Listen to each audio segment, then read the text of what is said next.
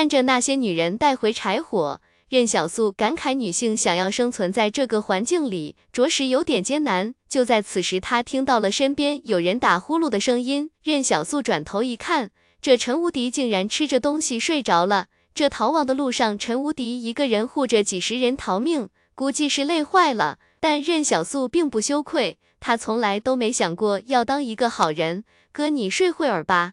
颜六元看向任小素，他往篝火添了些柴。我和富贵叔守前半夜。对，我现在也有枪了。王富贵笑道，他一直把枪捧在怀里。似乎拿着枪就有了安全感。那个被陈无敌一棍子抡在腰上的王一恒早就没了声息。他不光是脊椎断了，而且五脏六腑都出现了不同程度的破裂。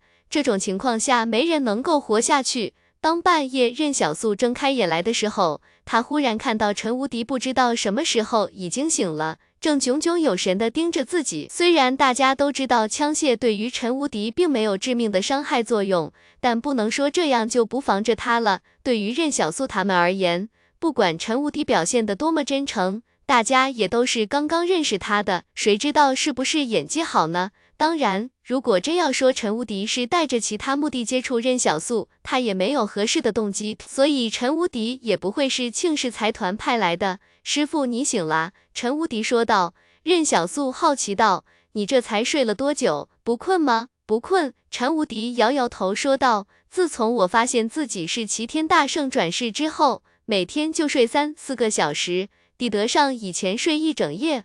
要不师傅你再睡会？”陈无敌说道：“我守着就行，不用。”任小素摇摇头：“你今年多大了？几千岁？”陈无敌也不太确定，毕竟我也不太确定我之前活了多久啊。我说的是这一世。”任小素没好气说道。他发现跟陈无敌交流竟然还得绕着弯说。任小素心说，这比自己大五岁的人，忽然就成了自己的徒弟。他好奇问道：“你是被私人部队抓进精神病院的吗？”当初张宝根被抓进去的时候，王富贵就得到消息说，那天夜里私人部队抓了三名超凡者，扔到了新成立的精神病院里，而且还运进去不少医疗器械。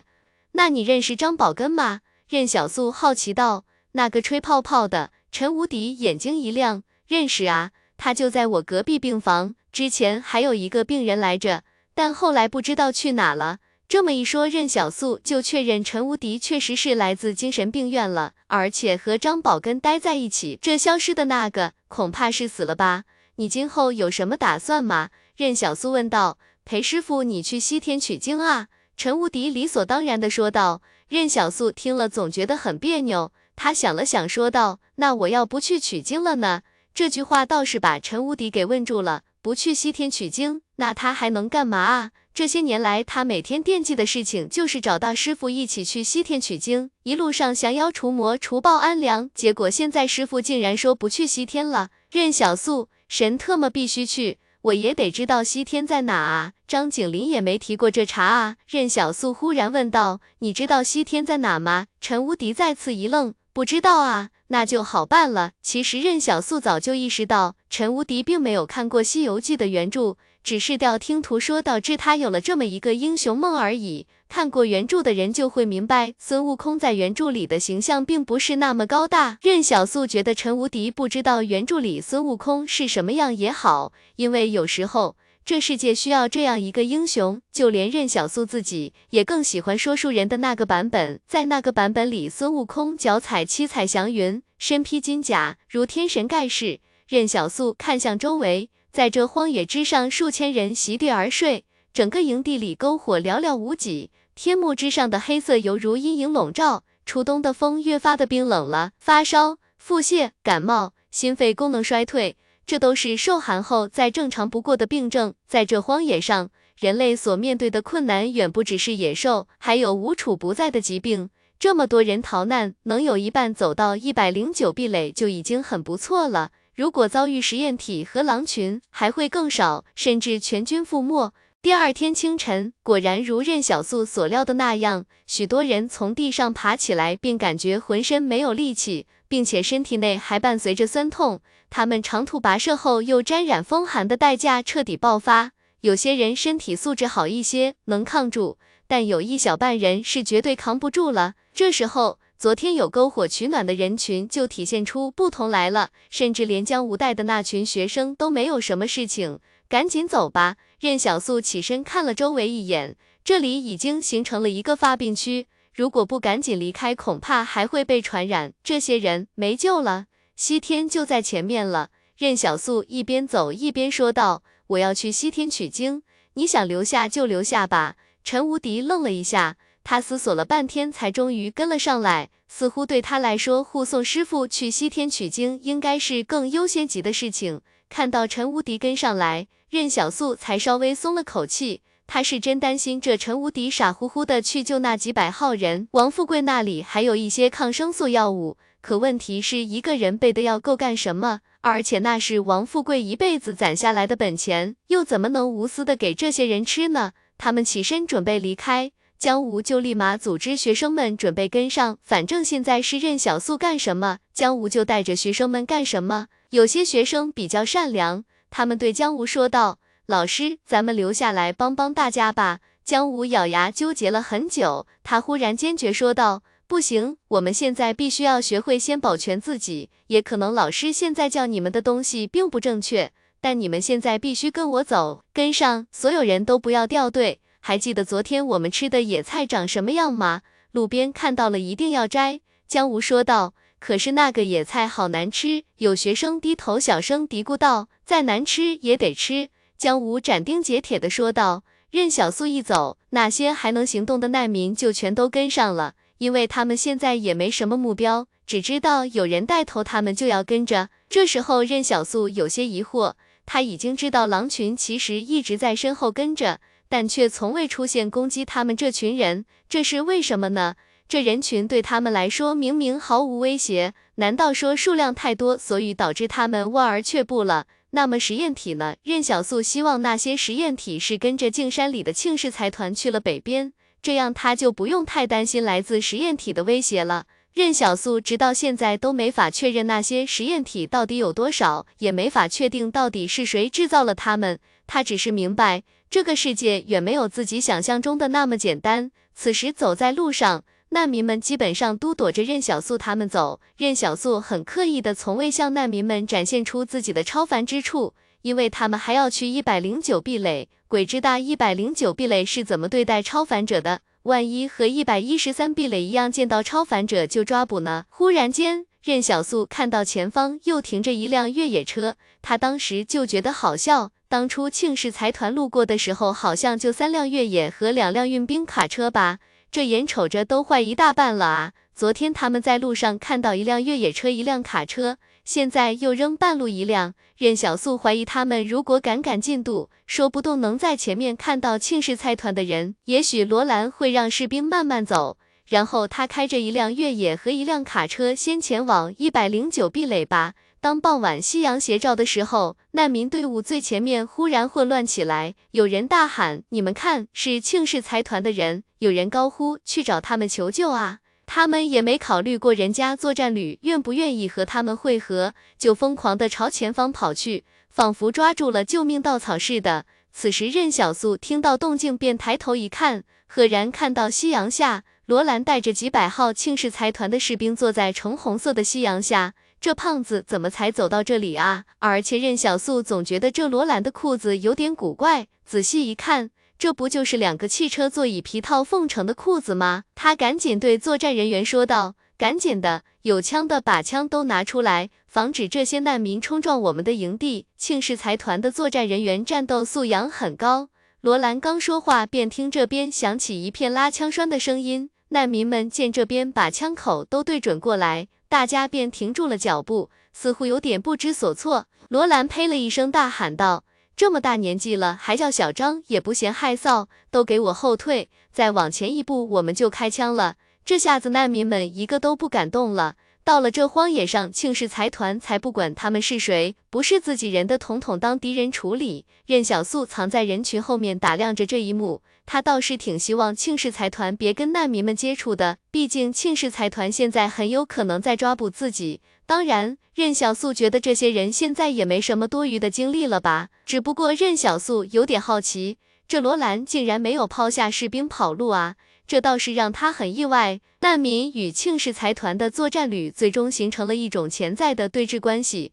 难民们也不是要冲击作战旅，他们只是一时半会儿难以接受这种结果。大家兴致勃勃地跑过来投靠，结果却被枪口给堵了回去。事实上，任小素觉得庆氏财团这做法没什么毛病，换作是他也一样。起码庆氏财团知道通往一百零九壁垒的路该怎么走吧，而且现在庆氏财团这边车辆明显坐不下了，所以庆氏财团有很大一部分就只能走路前进，大家也不用担心会被庆氏财团甩开。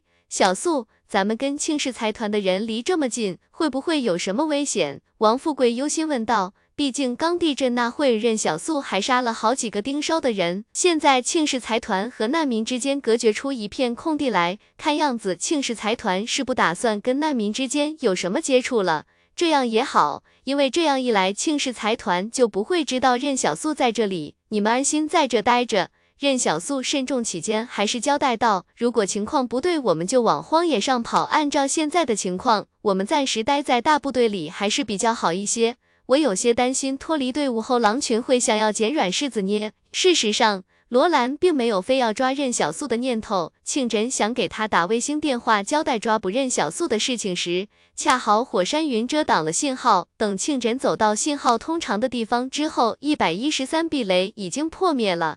罗兰仓促逃命之时，并没有带上卫星电话，所以罗兰等人现在也正处于一个失联的状态。任小素还是照例去捡干柴生火，并且带上了陈无敌。他倒不是要使唤陈无敌，主要是防着这陈无敌万一真是带着别有用心进入队伍。整个队伍里只有任小素能制衡陈无敌，所以他还是把陈无敌带在身边比较好。这样总会带着戒备之心，会有点累。但任小素觉得小心无大错，日子还长。如果以后证明这陈无敌真的没有其他目的，任小素自然会坦然接纳他。几千人一起捡干柴的场景十分壮观，任小素都感慨自己可能出来晚了。他主要是没料到会有这么一茬，于是晚了几分钟，就导致任小素走了好久都没有干柴可捡。陈无敌在旁边问道：“师傅，你早上不是说西天就在前面吗？这怎么走了一天都还没到？”陈无敌不乐意了。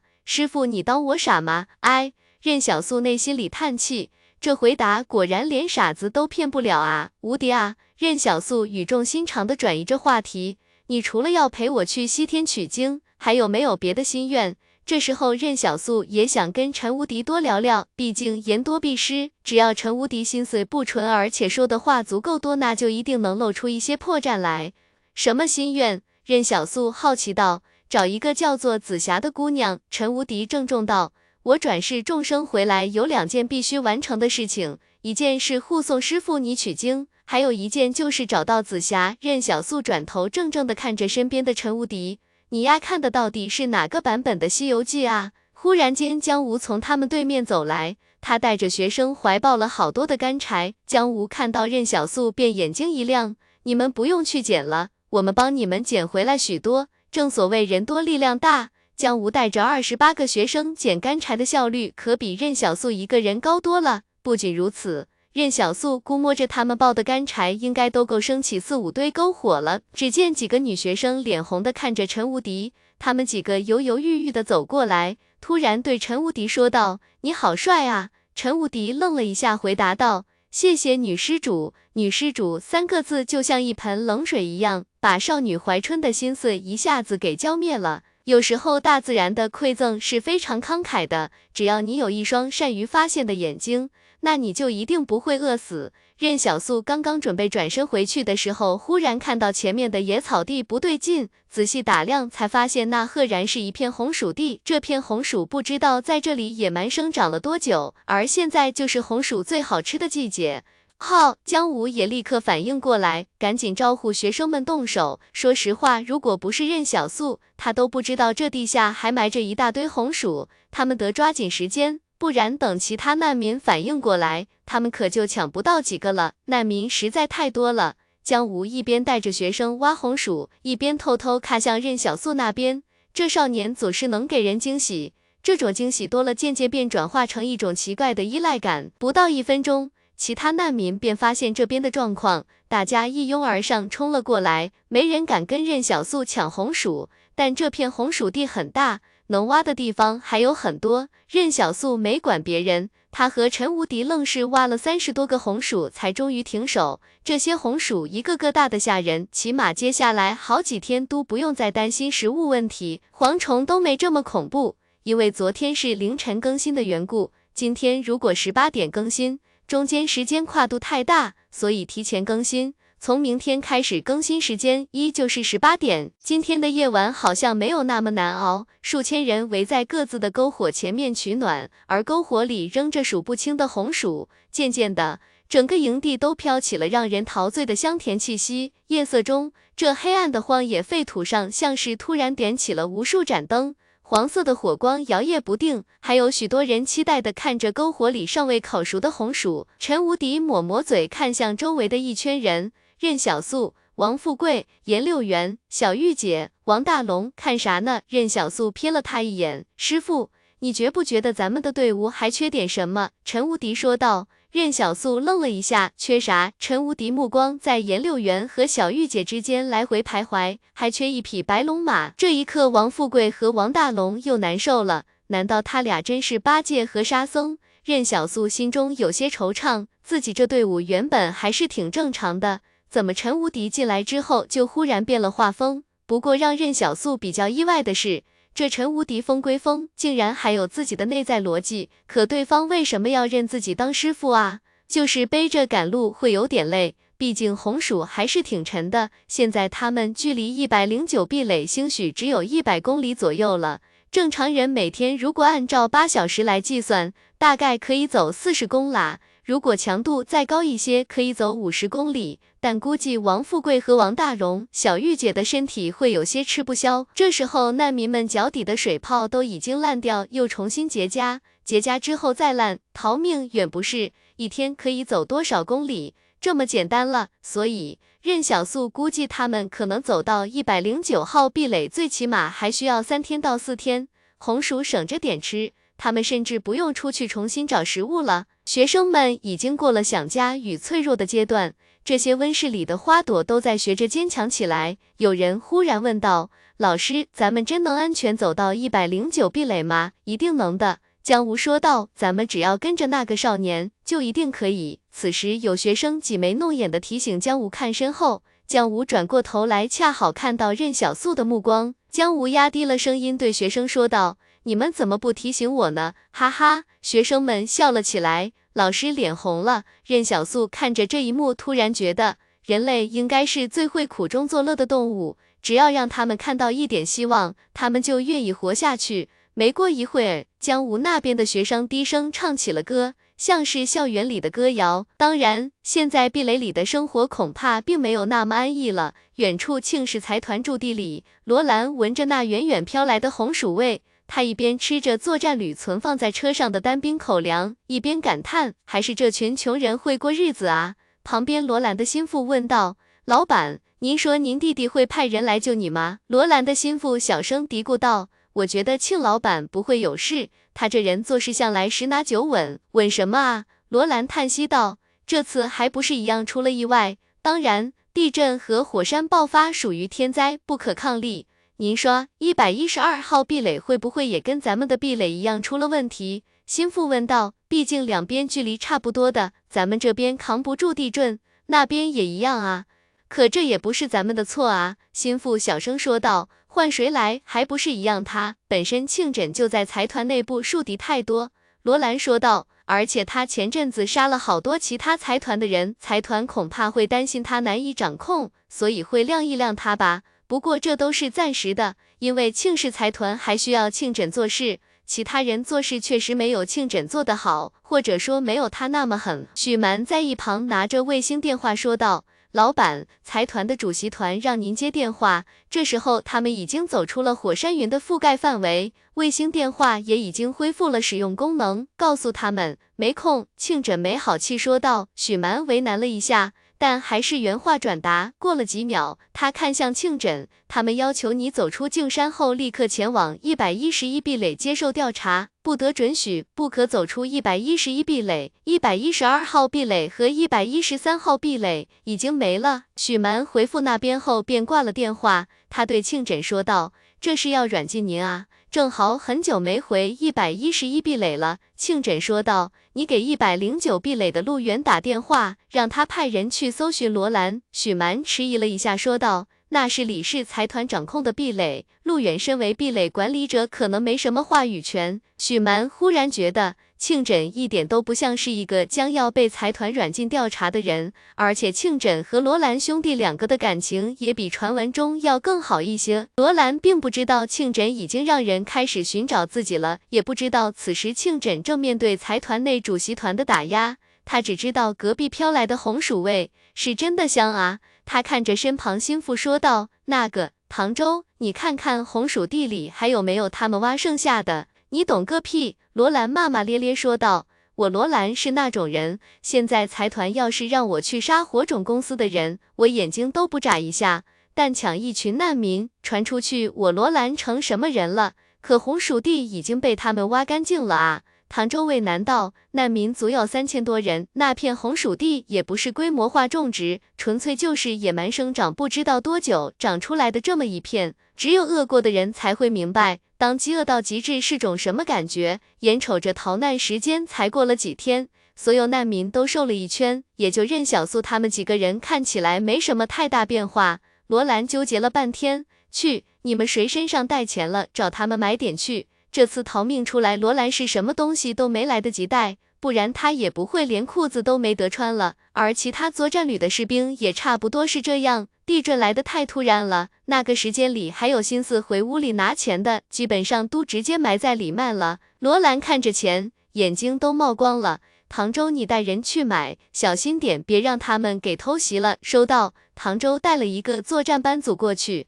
这时候，幸存的作战班组已经完成了重新整编，伤员不用参加战斗，但他们这两百多人起码还有三分之二是有战斗力的。这个时候，食物明显比钱重要，但五十倍这个价格到底值不值，纯属见仁见智的。大家总有一天会回归人类文明，也许快一点的话，三天时间就能走到一百零九壁垒，到时候什么东西都要钱去买。庆氏财团虽然跟李氏的关系一般。但庆氏财团在一百零九壁垒是有一些商业产业的，所以庆氏财团发行的钞票也不至于一点购买力都没有。各个壁垒所处的位置不同，也就意味着他们掌握的自然资源有所不同，所以财团之间也需要互通有无。例如庆氏财团所控制的地区主要以繁太磁铁矿、岩盐、芒硝、铅锌。硫、铁矿、石棉、云母、金、磷、水泥灰岩、煤矿、天然气为主，而李氏财团所控制的南方则以有色金属和煤矿为主，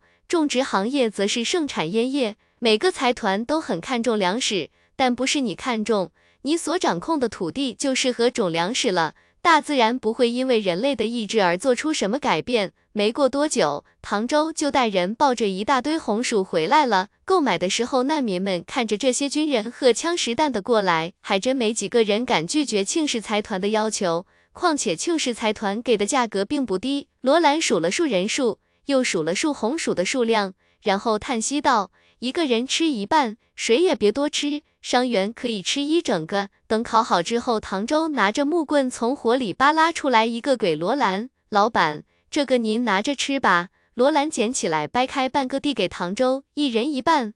别废话，赶紧拿着，烫手。罗兰看向其他人，现在没工夫跟大家说那么多。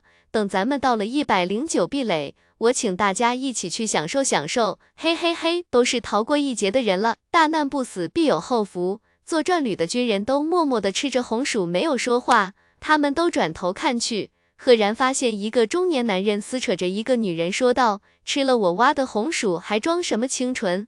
你男人早就死在壁垒里了，不是我拉了你一把，你能活到现在？我说我到了一百零九壁垒，就会把红薯的钱给你。”女人咬着牙说道。任小素撇撇嘴，这俩人竟然还认识，怕是男的刚才想要动手动脚，却挨了一耳光，如今恼羞成怒之下，竟是拉着那女人往僻静的荒野走去。女人哭喊着，却无力挣扎。旁人全在冷漠的旁观着。然而此时任小素身旁忽然有一声暴喝响起：“住手！原来是你这金钱豹王在作怪！”那中年汉子也是没反应过来，直接被陈无敌一棍子就给抡到了地上，差点吐血。这还是陈无敌收着力气了，不然这汉子估计当场就被抡死了。可是还没等陈无敌享受降妖除魔的成就感呢，那一开始被拖出去的女人反倒愤怒了。她看着陈无敌：“你为什么打他？你滚！”所有人都惊诧莫名的看着这一幕。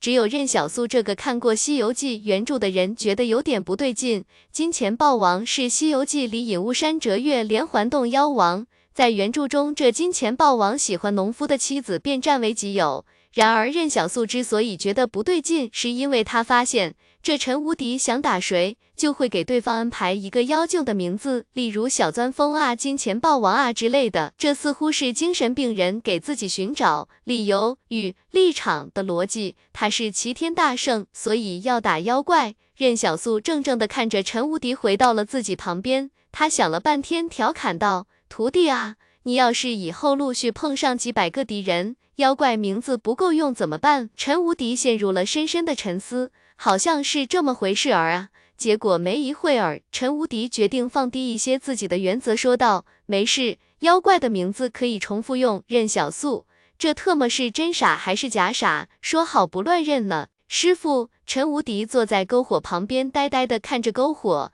你说我都把金钱豹王给打倒了，那个女人还要让我滚？任小素沉默着，她很想告诉陈无敌说。人性是复杂的，有些人并不值得去救，但她又担心破坏了陈无敌心里的那股子纯真。然而这时候，王富贵在旁边乐呵呵笑道：“还是你太喜欢管闲事了，人这一辈子用好，关你屁事？和关我屁事？这八个字就能省去很多烦恼，什么意思？”陈无敌愣了一下，抬头问道：“你看？”王富贵语重心长说道：“你为什么闲着没事，非要管这事？如果不管这事？”王富贵，哈哈哈！任小素和颜六元、小玉姐都笑得前仰后合。但好在陈无敌已经学会了“关你屁事”这四个字的用法。至于能不能学会，关我屁事。任小素觉得那就看陈无敌愿不愿学了。第二天早上，任小素他们早早的起身烤了红薯吃掉。很多人宁愿不吃东西，也要多睡一会儿。但事实上，在这个季节，如果早上不吃东西，身体会冰冷一天。今天难民的情况好了许多，仍旧有些人生病发烧，但人数并不是太多。这边庆氏财团一动，难民也跟着动了。大家就默默地跟在庆氏财团后面，铁了心要跟着走。任小素看了难民人群中一眼，他发现昨天那位被陈无敌锤到的金钱豹王倒在地上奄奄一息，那个女人已经混在人群里，不知道去了哪里。其实按照这位倒霉鬼的说法，他应该在壁垒里对那个女人照顾有加，包括女人能够逃出壁垒，也是因为有他帮助。但当他有难的时候，女人便果断弃之不顾。这世道说不明白，该死的到底是谁？这时候，任小素看向庆氏财团那边，那庆氏财团仅余的两辆车缓缓开着，没能坐上车的人则已步行跟在车辆旁边。什么情况？这是打算强身健体吗？然后任小素仔细观察了一下，到底是什么样的士兵能坐在车上？总不能还有比罗兰更重要的人吧？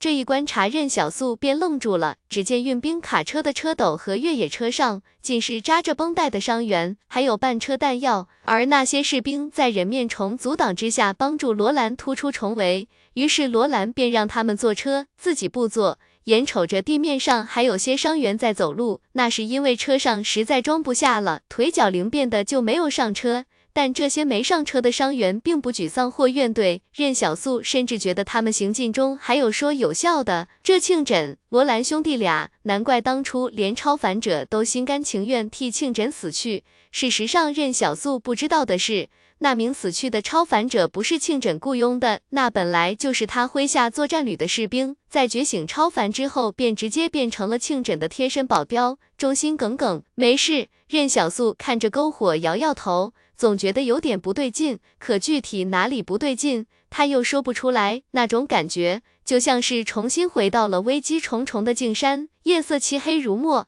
仿佛有一座囚笼正在降临。走，任小素把他们的篝火踩灭。今晚我们不能待在这里了。张景林曾说过，灾变之前就有科学家证明过，第六感是真实存在的。任小素站起身踩灭篝火的时候。旁边难民们都一脸不解地看向他，只有江武反应最快，还没等其他人明白怎么回事呢，他就已经催促学生们跟上了。虽然他也不知道怎么回事，但跟着任小素跑就对了。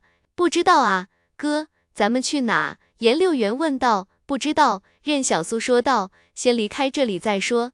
可就在他们刚刚脱离难民队伍。准备绕过庆氏财团驻地的时候，任小素忽然听到身后隐约间有铁链划过地面的声音，而且那声音在越来越近。当初在镜山里面，他看到密密麻麻冲向自己的实验体时，本能的就撤退逃跑。为此，他甚至不惜去回头去面对庆氏财团。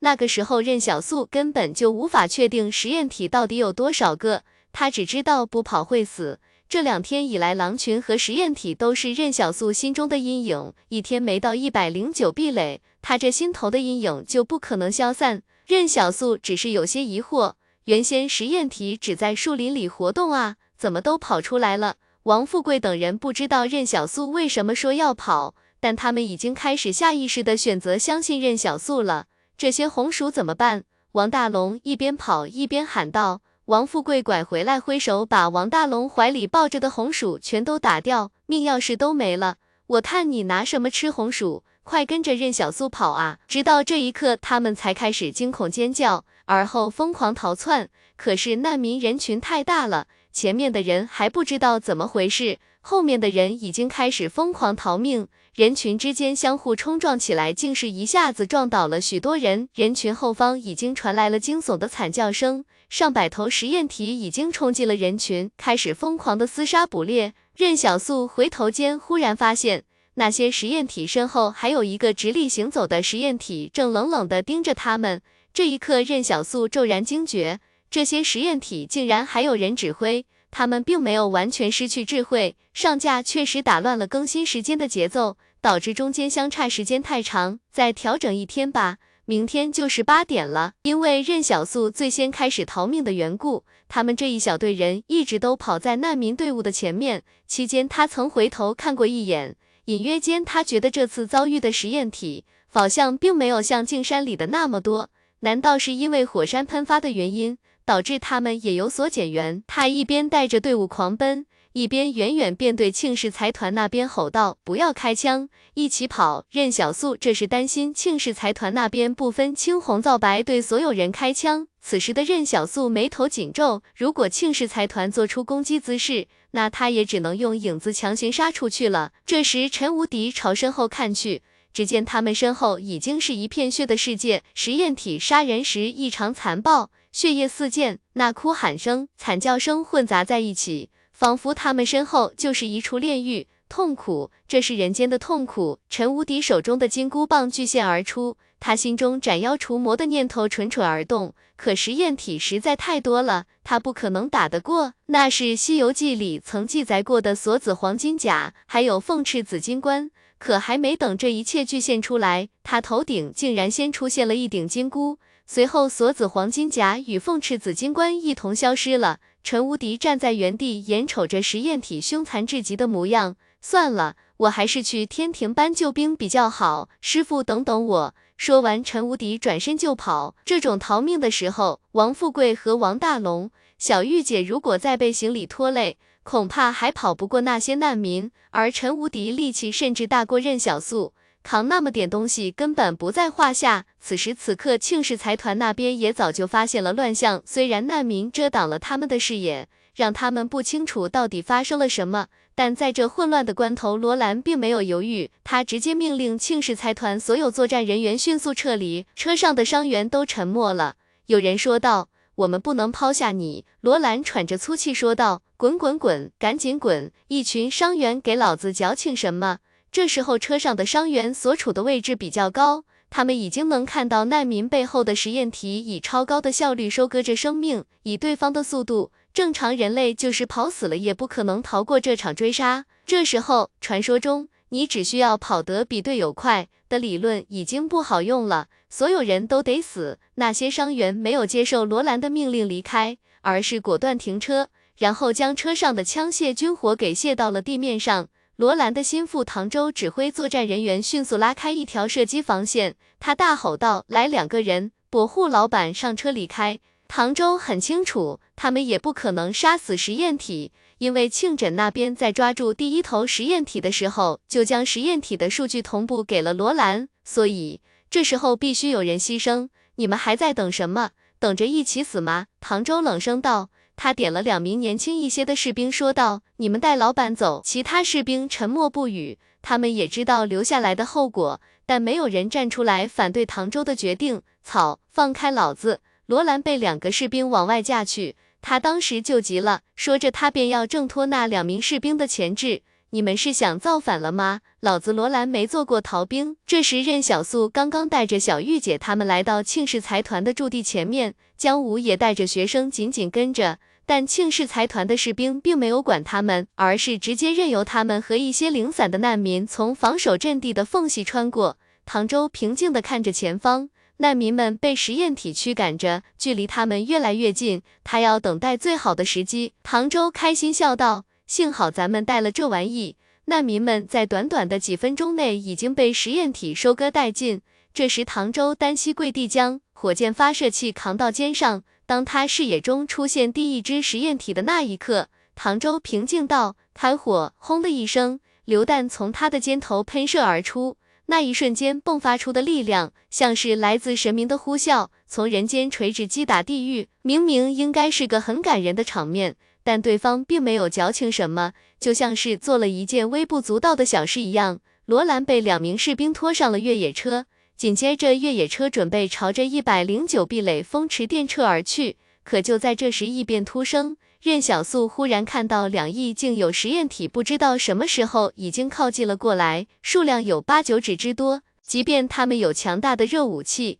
但这防线一旦被实验体突破，那庆氏财团的作战人员就再无幸存之理。有士兵朝实验体开枪射击，结果那些实验体迅疾的躲避着，子弹想要射中他们非常困难。忽然间，只见一个伤员忽然扑了起来，硬是抱住了一头实验体的双腿，他手中握着手雷，扑向防线的四头实验体，立马减员成了三头，这让唐周他们得以喘息。可最让任小素动容的是，那名赴死的伤员，就算临死前也神情平静，没有悲壮之感，没有壮烈的说些什么，仿佛他只是要完成一个微不足道的任务而已。任小素不再看了，庆氏财团已经给他留下太多疑惑。当他与越野车相撞的刹那间，任小素甚至能够看到车身挤压变形的过程。下一刻，越野车失去平衡似的翻了过去，而实验体却什么事情都没有。那实验体从地上爬起来，晃了晃脑袋，然后跳上车体，开始撕扯车身外的铁皮，像是要直接拆到车子似的。任小素大吼：“陈无敌，你去右边！”话音刚落，任小素的手已经在虚空之中握住了黑刀，那把黑色的刀仿佛从虚空之中拔出来的一样，顷刻间。黑刀与左侧扑来的实验体相遇，实验体的身体犹如豆腐般被黑刀拦腰斩断。不管是任小素的速度，还是任小素的力量，早就超越了凡人的范畴。其实任小素在面对实验体的时候，并没有多么慌张，因为他早就和这东西战斗过了。现在四头实验体在侧，与当时一模一样，但这一次还有陈无敌帮他分担压力。任小素甚至都不用让影子参与战斗，顷刻间，任小素手起刀落，将一头实验体已经拦腰斩断。他对王富贵等人喊道：“你们先往前跑！”不管是王富贵还是江无和他的学生，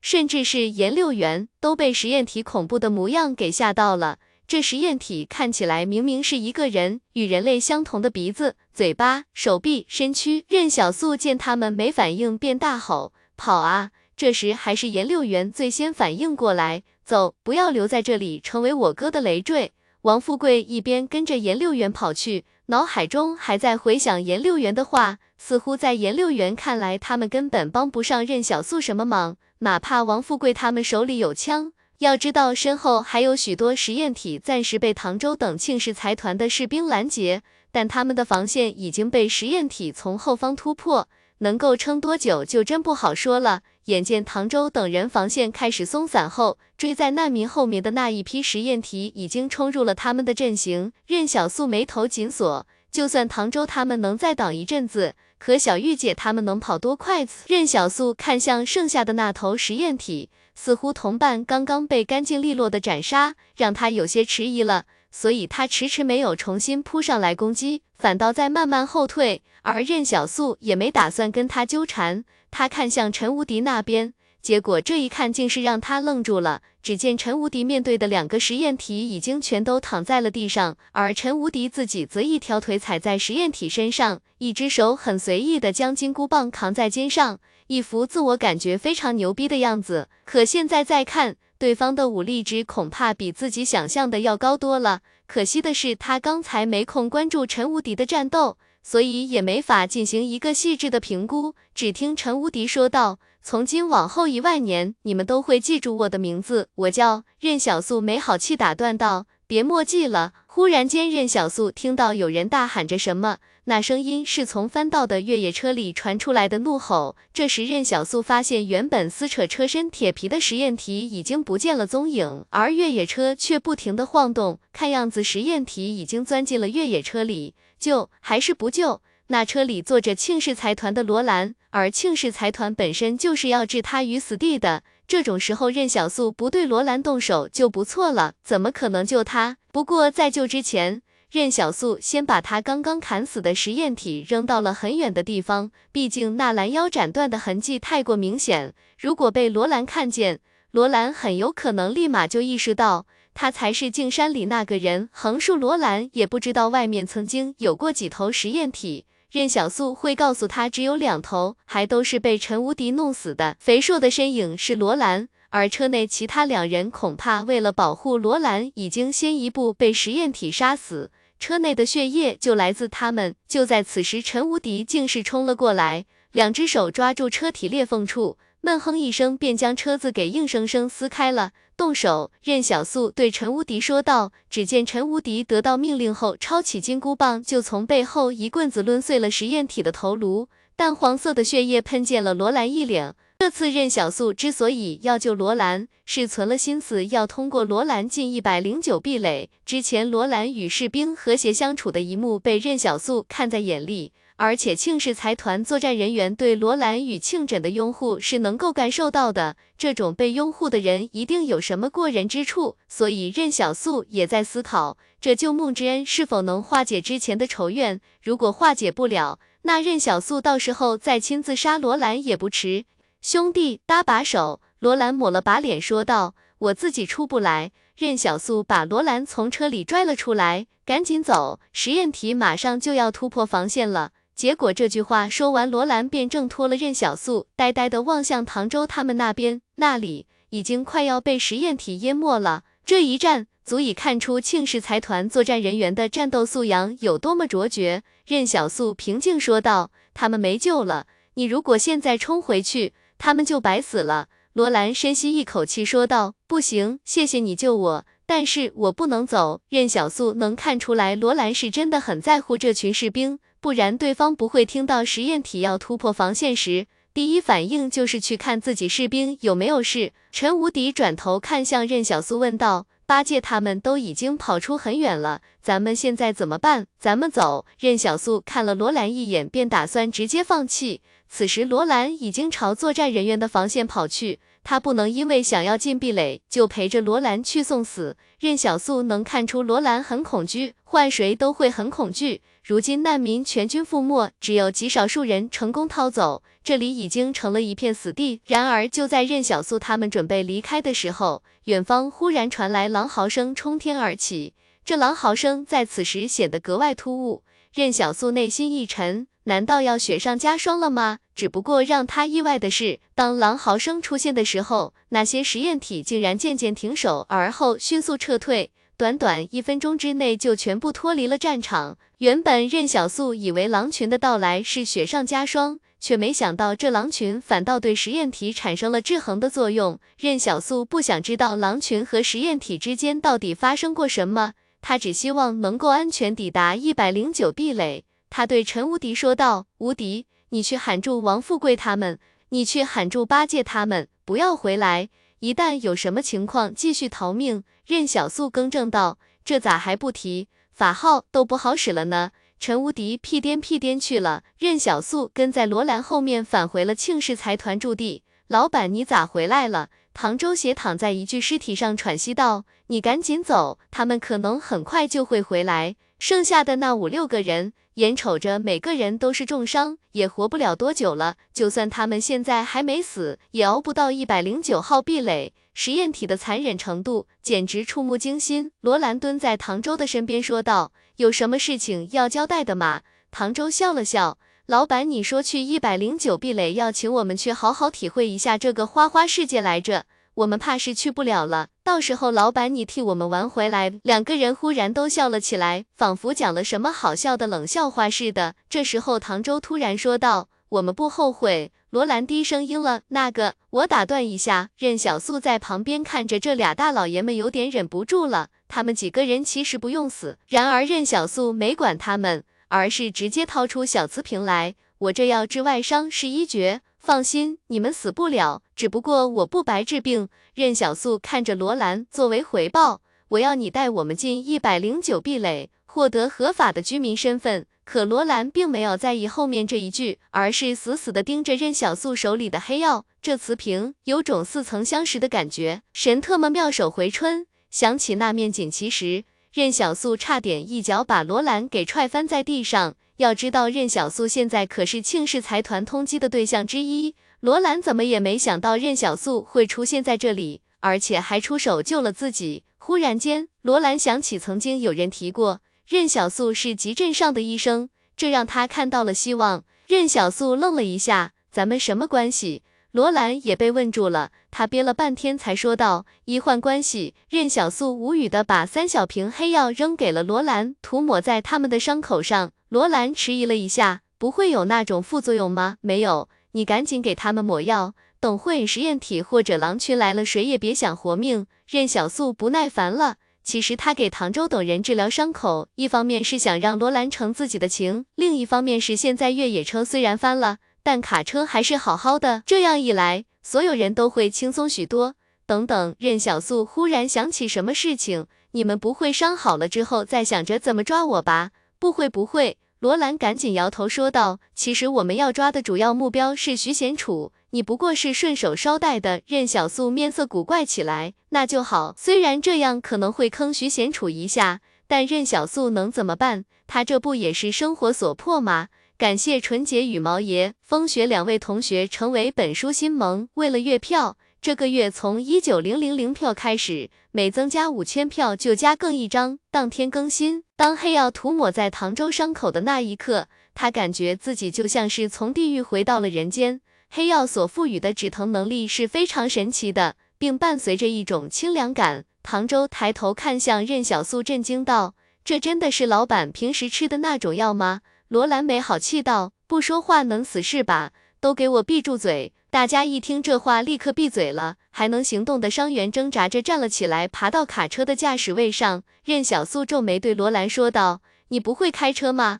他这状态可别开着开着死了。”罗兰无奈道：“我不会开车，你不会开车。”任小素觉得有些不可思议：“你在壁垒里是大人物，竟然连开车都不会。”任小素现在哪有功夫跟他贫这个？都赶紧上车。在庆氏财团的记录里。任小素仍旧只是一个力气比较大的流民，徐贤楚才是那个最危险的人物。所以这一刻，当车辆行驶过刚刚任小素与陈无敌杀死实验体的地方，罗兰还专门数了一下，加上扑进越野车里的实验体，总共三头都被杀死了。很快，车辆便开到了小玉姐他们所在的位置。任小素从运兵卡车的后车斗里探出脑袋，说道。上车，江无站在原地看着颜六元他们一个个爬上车去。他犹豫道：“能不能让我们也上去，或者让学生们上去也可以。”不用管我。任小素看着江无，他顿了一下，说道：“本来就是让你们一起上车的，谢谢，谢谢。”江无激动起来，他催促学生们：“大家赶紧上车，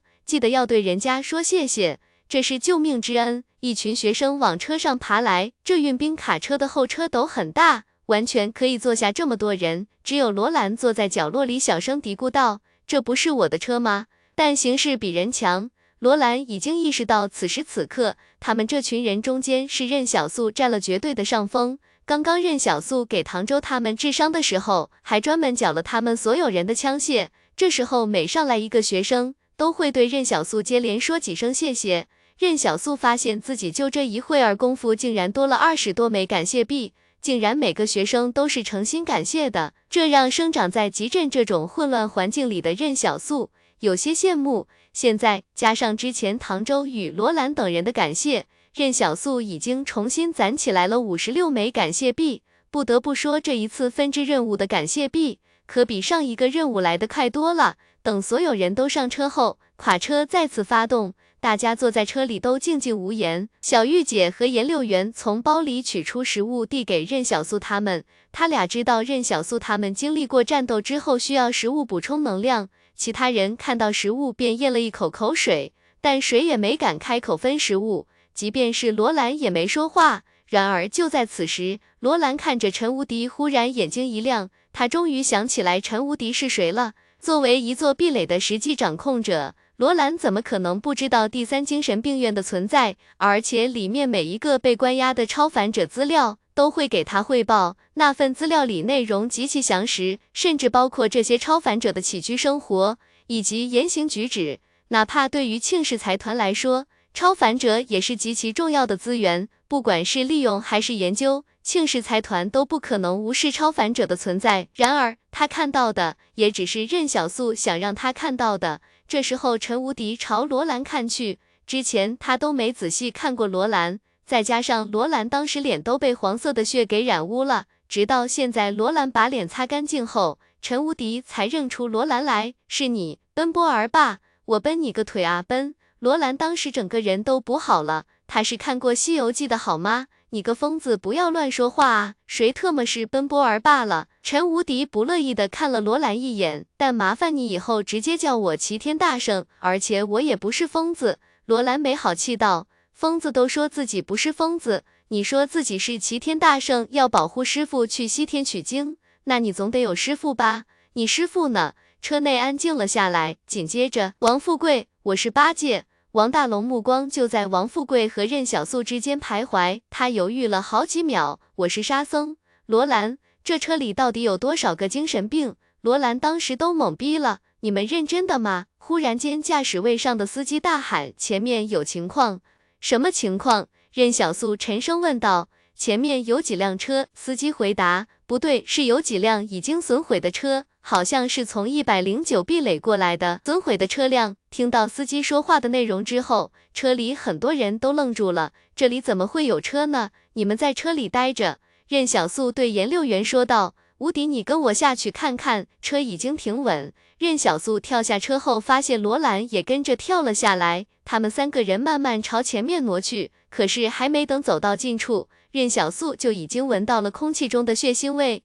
小心一点，任小苏说道。一边说话，他一边仔细观察着附近的路面，想要看看到底是什么东西袭击了这支车队。奇怪了，罗兰好奇道：“确实是一百零九号壁垒的车，可他们这时候怎么会派车出来？还是往一百一十三号壁垒的方向去？只不过半路便遇了难，这三辆车歪歪扭扭停在路上。”任小素他们没有看到尸体，只能看到一条条血印通向荒野深处的黑暗之中，那些血迹都已经干涸了。任小素看血迹的颜色判断，这场战斗大概是半天前发生的。等等，任小素看到地上有一缕白色的毛发，紧接着他面色大变，这是狼毛，狼群半天前怎么会出现在这里？可任小素顾不得想这么多，他只想赶紧回到车上离开这里。等我一下。罗兰压低声音喊了一声，任小素看见他一路小跑冲向那三辆车子，似乎在车上翻找着什么。下一刻，罗兰拿出一个任小素没见过的设备来，找到了。嘿嘿，罗兰笑道：“卫星电话，但愿马还是初始的一千一百一十一，不然我也用不成，全当赌运气吧。任小素看了一眼，原来这就是传说中的卫星电话。不过罗兰所说的马是什么？任小素真是连听都没听说过。紧接着他又拨了一串号码，动作异常熟练，仿佛这段号码早就刻在他脑子里了一般。你在联系谁？任小素问道。我弟。罗兰回了一句。然后便耐心等待着。忽然间，卫星电话里传来一个男人的声音：“你好，哪位？”电话里的声音很快便换了一个人：“你在哪？我在逃命的路上，估计最迟一天半就能到一百零九号壁垒。”罗兰回答道：“你那边怎么样？从镜山里面出来了吗？”电话对面的庆枕停顿了一下，说道：“我还在镜山里。”徐贤楚，我操你大爷！庆枕似乎调整了一下情绪。他语气平静地问道：“这部电话是谁的？路远的人已经接到你了吗？”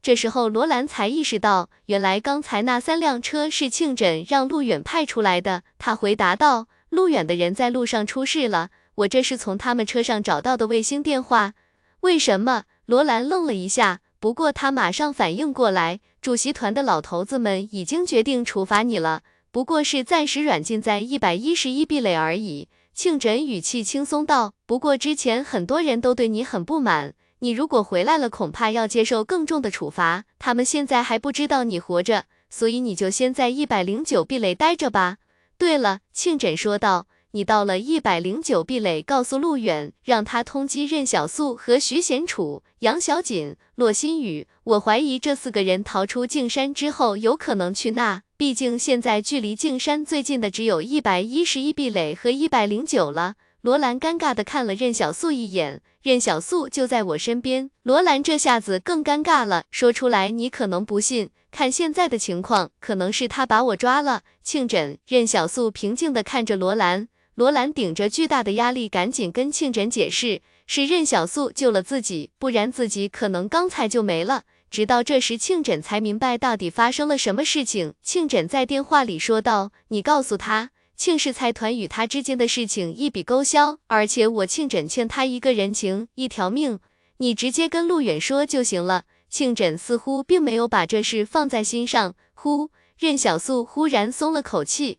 这些天，庆氏财团这四个字就像是一片阴影般笼罩在他的心上。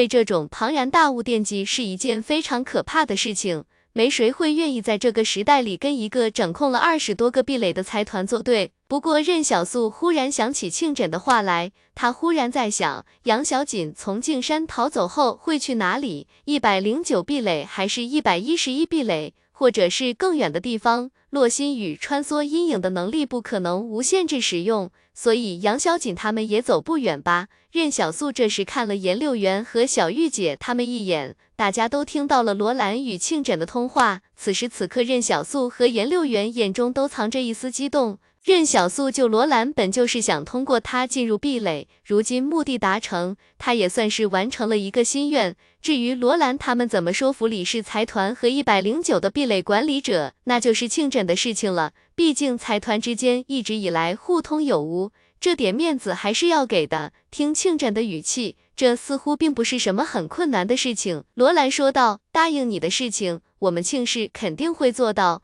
这么大一个财团，还能骗你们几个流民？结果这时候，王富贵忽然开口对罗兰说道：“小素救了你的命，对不对？”“对啊。”罗兰诧异中说道。“罗老板是大人物。”王富贵眼神中透露着精明。“您的命是非常值钱的，光进壁垒可不够啊！传出去给人家听见了，还觉得咱庆氏财团小气呢。”其实王富贵自己很清楚自己的缺陷，他没见过什么大世面。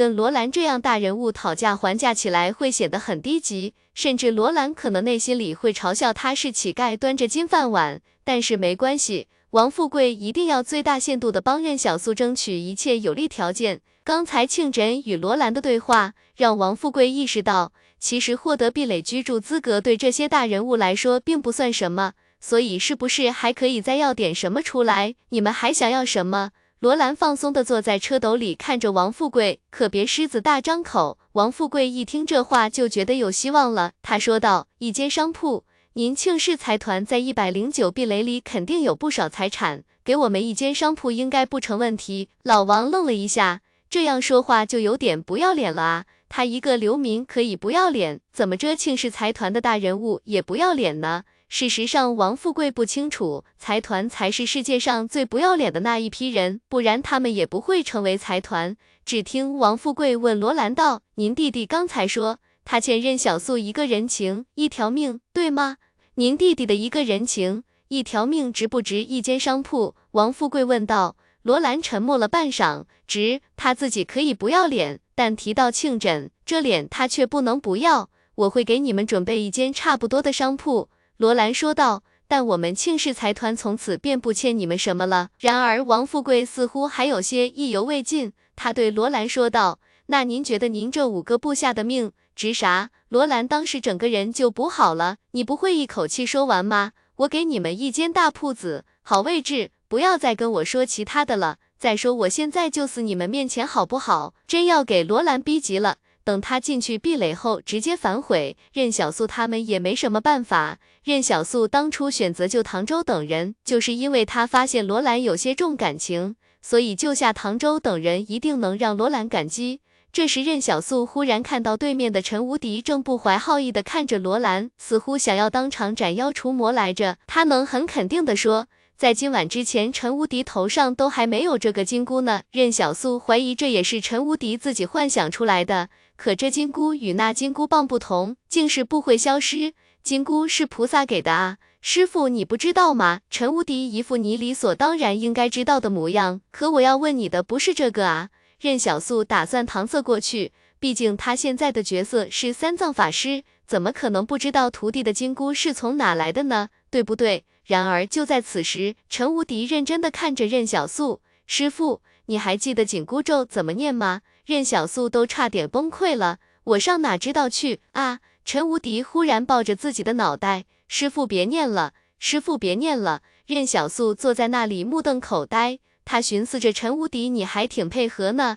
这时他发现其他人竟然用诡异的眼神看着自己，还有些学生竟然陷入了深深的思考当中。罗兰感觉自己的智商受到了极大的侮辱，他想不明白陈无敌这疯子为什么会认任小素做师傅。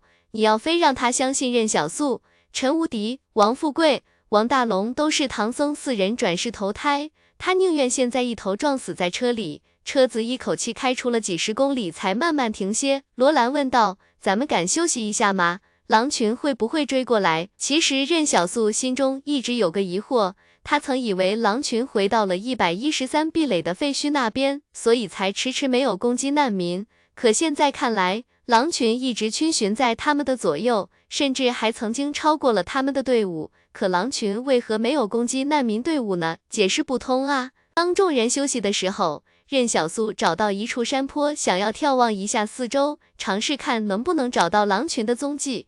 然而，当他走上山坡的时候，便愣住了。任小素竟然发现狼群真的就在附近，只见银色的狼王站在荒野之上，静静的凝视着他，连荒野上的风都仿佛为他停止了。那狼王壮硕无比，任小素大概估量了一下刚才狼王身边一些灌木之类的参照物，他赫然发现，如果自己没估算错的话，这狼王已经是比一头牛的体型还要大了。为什么呢？这狼群跟在他们的身后有什么目的？之前任小素就曾感觉有些不太对劲，狼群不敢穿过峡谷，可是任小素从峡谷后面回来的时候，却发现他们竟然一直守在那里，不管了。任小素心想，只要狼群不来袭击就是好事。至于到底为什么，自己也不打算深究。也许还有一天的时间，他就要跟这荒野说再见了。他将进入曾经梦寐以求的壁垒，过那种不需要提心吊胆的日子，生活在一天天好起来。任小素答应过严六元，一定会带他过上好日子的。这时，王富贵找到任小素，他郑重说道：“谢谢你，小素。”谢谢你带我们父子俩进壁垒，来自王富贵的诚心感谢。一任小素看着王富贵说道：“咱们之间就不用说这种见外的话了，不光进壁垒，咱们还要把你的杂货铺重新开起来。”任小素愣了一下，他没想到王富贵面对这么大的利益都能推辞。就在王富贵继续思考怎么说服任小素的时候，却听任小素感动的说道：“行，就听你的。”王富贵果然还是自己认识的那个不要脸还爱钱的少年啊！这股份也不是白送的。首先，任小素自己并没有什么经营店铺的天赋，而老王却经营了一辈子，所以任小素觉得专业事还是专业人去做，自己也好干点其他事情。其实任小素现在最想做的事不是赚钱，而是去上学。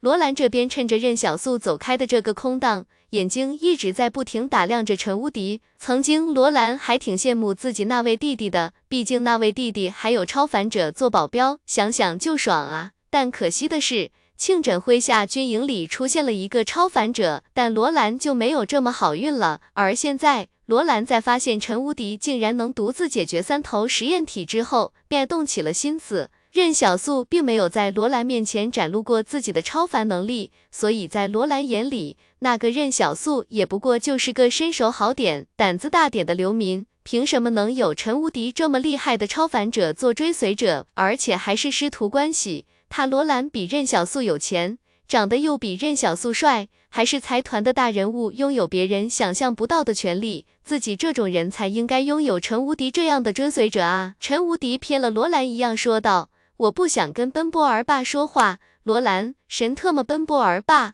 这个是过不去了是吧？精神病人的思路到底是怎么回事啊？能不能正常一点？这时任小素回来，他看到罗兰凑在陈无敌身边，便笑道：“怎么？”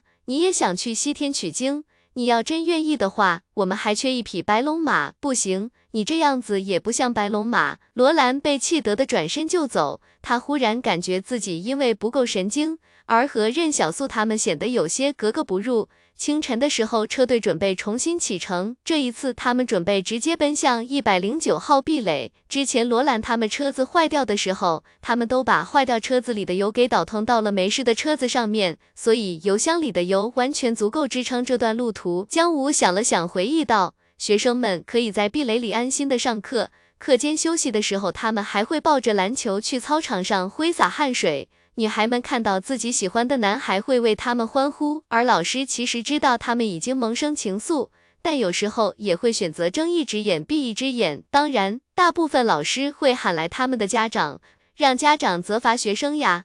江无笑道：“哦。”任小素点点头，还好我没有家长。这句话给江无噎了一下，他愣是不知道该怎么把这句话接下去，但不知道为何他又有一点心酸。原来这少年生活在这荒野废土之上，是如此的无依无靠。然后他看到罗兰面对着他们来时的方向鞠了三躬，给那些为他战死的作战旅士兵。其实一路上罗兰并没有显露出什么特别悲痛的情绪，就好像非常乐观似的。但任小素看到这一幕时，忽然感觉罗兰没表现出来悲伤，只是因为他不想让自己显得很软弱而已。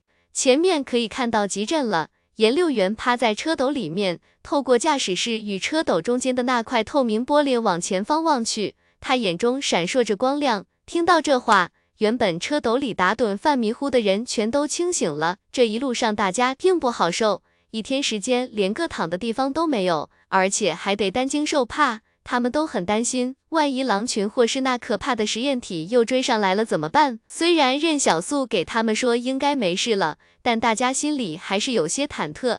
直到他们真的看到人类文明的那一刻，大家心底终于涌起一种感动，那是浩劫余生之后的幸福感。当然，也有人诧异，例如罗兰和江无都在思考。为何也没见任小素做什么？但这少年就做出狼群不会再来攻击的判断。这一路上，江武已经体会过太多次了。流民少年宛如先知般的做出了太多正确的决定。实验体来袭的晚上，他若不是带着学生提前跟上了任小素的脚步，恐怕现在大家也都已经死在那里了。一场逃难之中，颜六元、小玉姐他们始终没怎么遭难，其他难民都没带什么东西。所有人力也只有任小素这边的五个人还带着整齐的行李，凤鸣是早有准备。当然，他知道任小素没这个义务，而且对方已经帮过自己太多事情了，比如寻找食物，比如这次让他们上车。江无深知自己和学生们能活着来到一百零九壁垒，都是任小素的功劳。他转头对学生们说道：“都来谢谢任小素，你们要明白，是因为他，你们才能活到现在。谢谢你。”谢谢你，来自谢广坤的感谢，一来自成河的感谢，一来自任小素眉开眼笑起来，太客气了，太客气了。没过一分钟，任小素数着人数，忽然说道：“还有俩没感谢呢，抓紧时间啊！”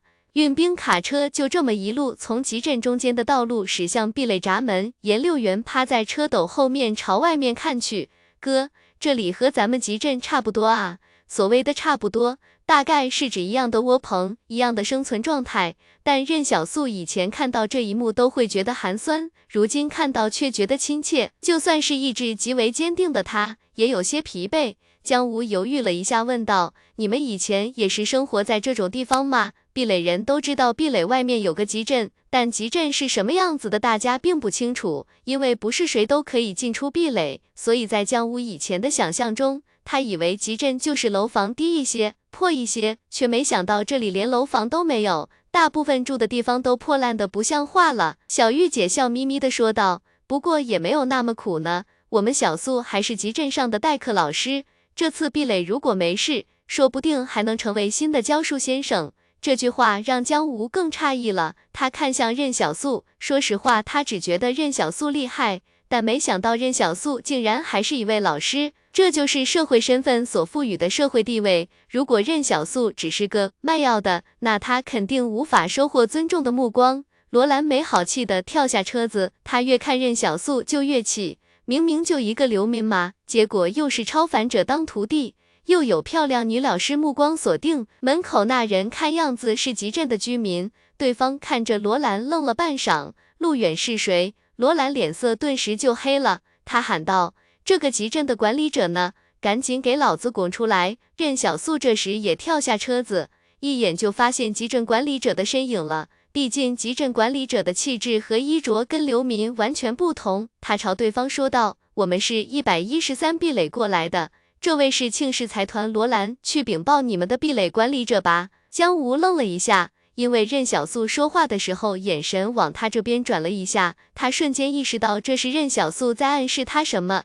之前罗兰答应的是让任小素、严六元他们五个人进入壁垒，可没说让江吴和学生们一起进去。如果真有人较真的话，搞不好江吴等人以后就变成流民了。按常理，进入壁垒是要检查身份的，但任小素就是要赌。那位陆远不敢检查罗兰，这种时候高高在上的壁垒管理者，就像是生存在各个财团夹缝之中的可怜虫，谁也不敢得罪。任小素说完话就回到车上闭目养神了，而罗兰和唐周等人则站在下面等陆远出来，这一等就是一个小时。毕竟庆枕当初身边作战人员林立，凶悍气息扑面而来，而任小素初见罗兰的时候，罗兰就已经很狼狈了。当然，任小素还不知道庆枕的人设已经被自己崩了，这也是庆枕执意要全面通缉徐贤楚的原因。不知道等了多久。壁垒的闸门终于缓缓打开，那厚重的门被墙壁里隐藏的绳索向上拉去，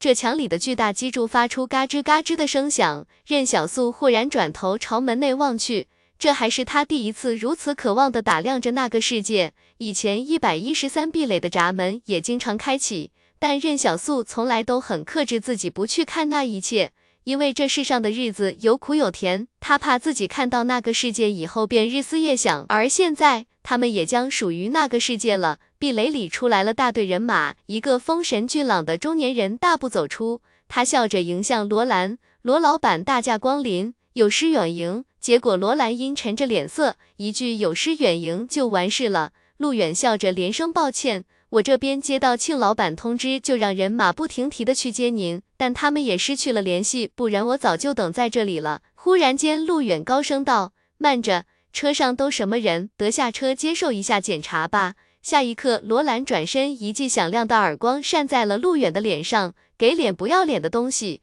我庆氏的车也敢查？所有人都愣住了。这是陆远，这是一百零九壁垒的管理者。但他其实这一路跟罗兰相处之后，便很清楚，这并不是罗兰的本性，或者说。这其实是罗兰用来保护自己的外壳，他需要别人畏惧自己。难怪当初一百一十三壁垒里的人一听罗兰的名字都会那么敬畏。事实上，任小素不知道的是，一百一十三壁垒的管理者老刘也不过是由庆准一句话便决定了生死命运。如今已经死在了流放前往一百七十八壁垒的路上。那中年人被扇了一耳光后，站在原地半晌不语。罗兰似笑非笑地说道：“怎么了，陆远？忘了自己是谁了？”陆远低头，没忘。罗老板里面请，他甚至没问自己派出去的那些人为什么没有跟着回来。这对他来说其实也不是什么重要的事情。这时，从壁垒里又走出几个人，来到罗兰身边，恭敬道：“庆老板让我们在这等您。”罗兰挑了挑眉毛：“我弟弟的人，是的。”罗兰眉开眼笑起来：“行了，带路吧。”说到这里，他转头对陆远说道：“你该忙啥就忙啥去吧，晚上我让人把身份信息带给你，你给我制作二十几个居民信息卡送过来。”说完，罗兰上了前来接他的越野车。任小素在车斗的阴影里看着卡车一点点驶入壁垒，而那位陆远站在壁垒外面静静的站着，不知道想些什么。当车辆进入壁垒之后，严六元就趴在车后面感叹：“哥，这壁垒里的街道好干净啊！在集镇里，只有平房没有高楼，而这里两三层的楼房随处可见，甚至更高的五六层也有。不过，任小素想告诉严六元的是。”他还曾在径山的那座废弃城市里见过更高的摩天大楼，犹如一柄剑一般耸立云霄。见过那一幕之后，任小素便发觉壁垒里的高楼好像也还差点意思。毕竟人类文明终究是倒退了许多。哥，这壁垒里的植物还真不少啊，道路两旁都种的有。等等，你看那边还有一大片草地。颜六元惊叹道：“那是公园。”江无为颜六元解答。壁垒里的人们饭后可以在这里散步，夜里还会有大婶在这里跳舞。这年代录音机都比较稀有，哪个大婶能拥有一台播放音乐的录音机和磁带，那她就会成为舞队里最耀眼的人。江无面色古怪的说道：“那不是妇女。”就在这时，一辆外形奇特的车子从卡车旁边飞驰而过。经过时，那车子的引擎轰鸣声掀起一波波声浪。车里坐着一个头发有些稀疏的中年人。任小素对江无好奇道：“这车怎么没有顶棚啊？”任小素感慨道：“有钱真好，连头发都是敞篷的。”江无愣了半晌，因为他硬是不知道该怎么接话。这一刻，任小素总算明白，难怪壁垒里竟然还有洛心雨那样的明星存在。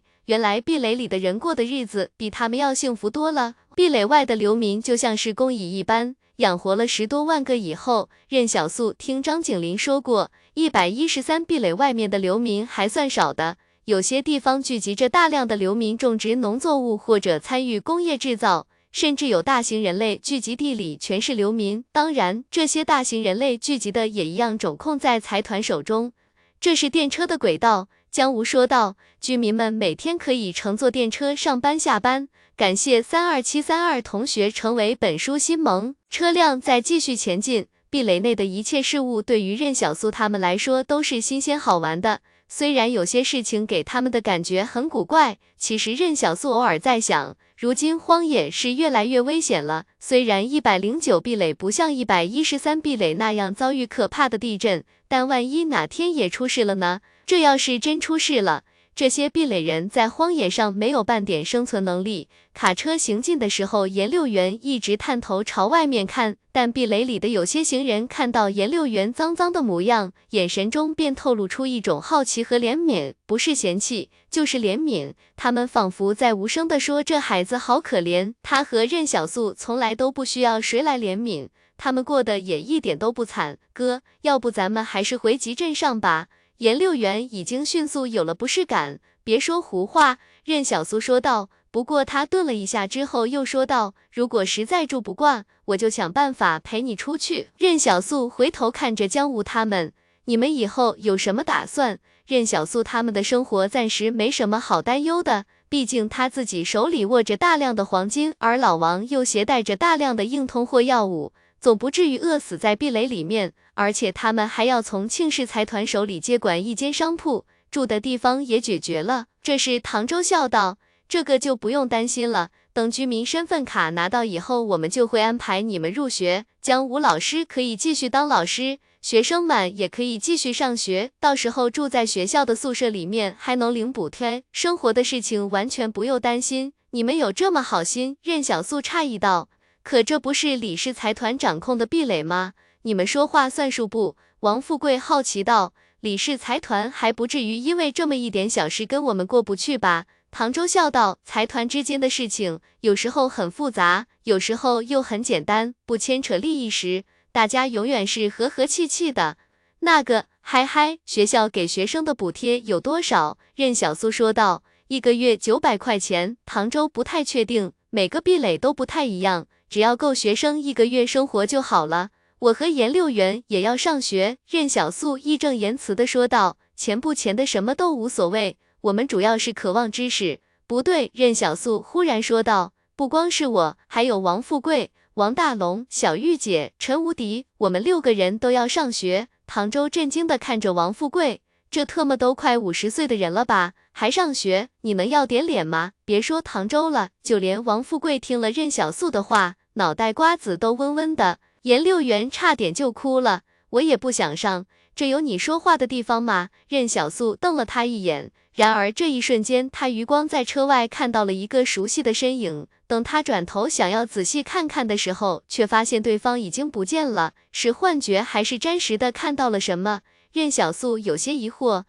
不过你也别高兴得太早。唐周对任小素说道。这是我们交易之外的事情，我们庆氏和你已经没有什么亏欠了，所以你想要我们帮你办入学资格，那就得拿出东西来交换。他任小素仿佛预卜先知般的将两个小瓷瓶拍在了唐周的手里，知道罗胖想要这个，拿去吧。这世界上只有两个人喊了罗兰，罗胖还没出世，一个是庆枕，一个是张景林。不过唐周忽然觉得任小素搞不好就是那第三个。车辆慢慢停了下来，罗兰的声音在外面响起：“下车吧。”任小素跳下车来，罗兰直接对他说道：“左手边这间店铺就是我答应你的东西，黄金地段，干什么都赔不了。”就在任小素打量四周的时候，那些过往行人也在好奇地打量着他。不过大家认得卡车上的银杏树叶标志，知道这是庆氏财团的人。你觉得怎么样？任小素看向王富贵，他哪懂位置好不好什么的。不错，王富贵点头暗示任小素赶紧接下来。他晓得罗兰没有唬人，这条街上人这么多，店铺也这么多，而做生意这种事情，有人就有钱。话刚说完，罗兰便一副很拽的样子上车走人了，只留下任小素他们六个。唐周在罗兰身后说道：“你们的居民身份卡和入学手续，晚上我会派人送来，不用担心。”这时，颜六元已经兴致勃勃地冲进店铺里面，能看出来这间店铺以前是个中医馆，在任小素他们来之前还正常营业着呢。庆氏财团的人撤走时，这里的东西都没带走，桌椅板凳、中医药材一应俱全，而任小素就比较惆怅了，他会个屁的医术啊！庆氏财团给任小素的店铺叫做中草堂，当天王富贵说要去重新定制一块招牌，结果任小素给拒绝了。毕竟重新定制招牌还要钱，大家先商量一下以后该做什么。这店铺的后堂有五间屋子，一个厨房，三个卧室，一个厕所。来了这壁垒之后，任小素看到厕所都不会用了，集镇上的厕所都是旱厕，而这里还能直接冲水，是有下水道的。屋子里有一根水龙头，一开始大家都不知道这是干嘛用的，结果一拧开，透明的水就流淌出来。这一幕让任小素他们倍感新奇，以前没见过这么神奇的东西啊！看样子原来的店铺主人吃水都是用的这个。任小素说道：“难怪壁垒里的人都那么干净，原来壁垒里的水是没有限额的。原先集镇上还有一些井的，但被壁垒以防止偷水、浪费水资源的理由给填了。三个卧室分配，小玉姐单独一间，王大龙、王富贵一间，陈无敌、颜六元、任小素一间。”这就安排的满满当当了。虽然六个人住在这里会显得拥挤，但这对任小素他们来说已经足够舒适了。他们以前住的那是什么地方？跟这里简直不能比。王富贵先发言：刚才咱们收拾屋子的时候，还有好几个病人来店里看病，他们还不知道这店铺换了主人的事情。看样子这店铺原本的生意极好，而且口碑也不错。我们不如就把这店给继续开下去。可我们谁会医术？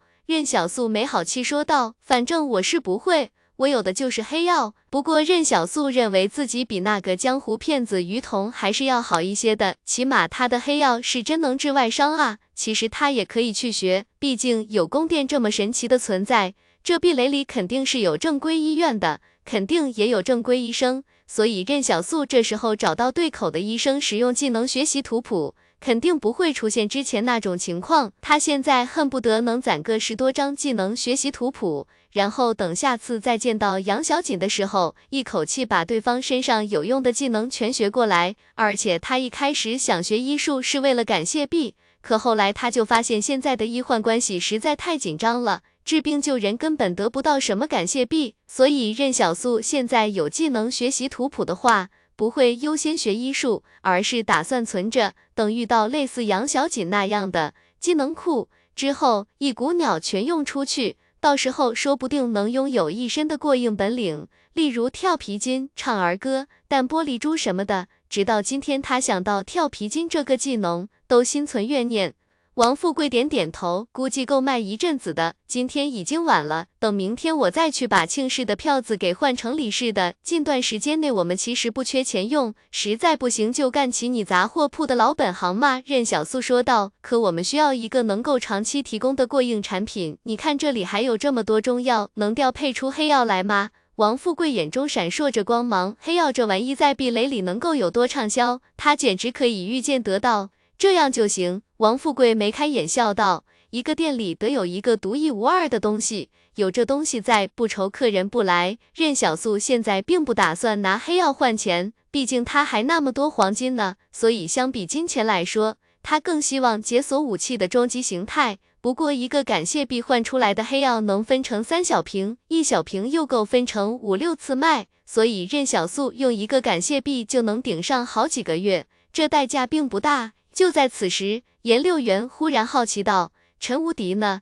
你们见陈无敌了吗？”王富贵愣了一下：“就是啊，大师兄去……呸！陈无敌去哪了？”此时，陈无敌正满脸好奇地打量着壁垒里的街道。他从小就被关进了精神病院里，那阴暗压抑的环境让他十分渴望外面的世界。他也曾在这繁华的世界生活过，可那都是很久远的记忆了。慢慢的，陈无敌走到白天他们经过的那处公园，他听到公园里面有歌声飘了出来。陈无敌朝公园里走去，只见一片宽阔的广场上面，大妈们排成整齐的方阵，在广场上手舞足蹈着。这一幕幕是那么的熟悉而又陌生，他甚至感觉自己仿佛梦回曾经，竟然让陈无敌有些出神了。当天晚上，陈无敌回到店铺的时候，已经鼻青脸肿了。任小素看到他的时候，就吓了一跳。这陈无敌当初可是被子弹打中都没屁事的选手啊，这是被何方神圣给揍成了这个样子？难道这壁垒里还隐藏着什么高手？可是不管任小素怎么问陈无敌，陈无敌都没说到底发生了什么。庆氏财团为江吴和任小苏他们安排的学校叫做壁垒十三中，全称一百零九壁垒第十三中学。任小苏听到这个名字的时候，第一反应是这壁垒得多大啊？竟然有十三座中学？不，绝对不止十三座。在庆氏财团给他的手续里面，有举荐信，有居民身份卡，有入学年纪等基础的学籍信息。唐周说，只有他去报道之后，学校才会正式给他建档。然而任小素冷笑，他这么好学的人，岂是唐周可以揣测的？唐周一听任小素这么说，就不吭声了。其实任小素和罗兰之间虽然互相恶心过。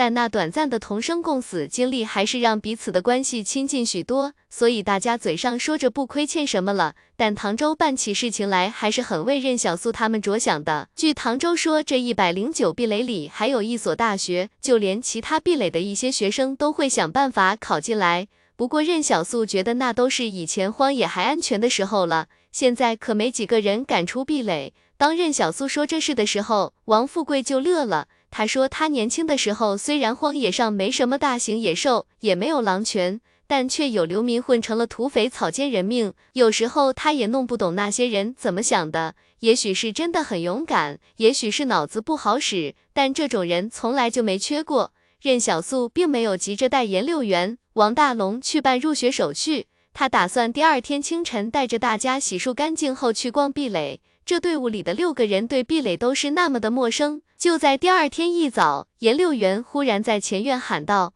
哥，你来看，这有一个纸条。”任小素愣了一下，便赶忙走了过去。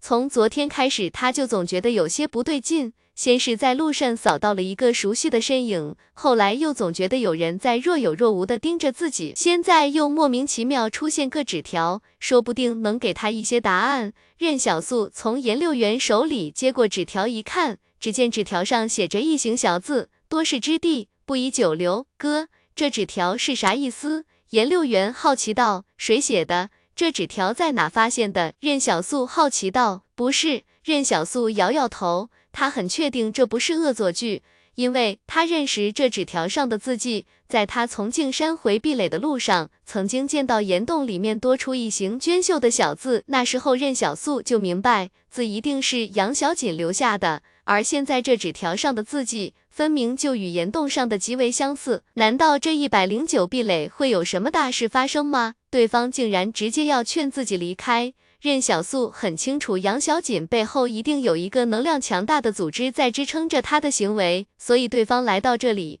恐怕是真的知道了一些事情，而且带着特定的目标。是要暗杀罗兰吗？毕竟杨小锦暗杀过庆准，这次想要暗杀罗兰也说得过去。任小素寻思着杨小锦来提醒自己，到底是图啥？当初杨小锦离开的时候，连匕首都要重新偷走，他才不相信杨小锦能有这么好心。不过杨小锦恐怕还不知道任小素回去过那个岩洞。所以他也不知道自己悄悄塞过来的纸条已经暴露了自己的身份，可自己现在离开这里又能去哪呢？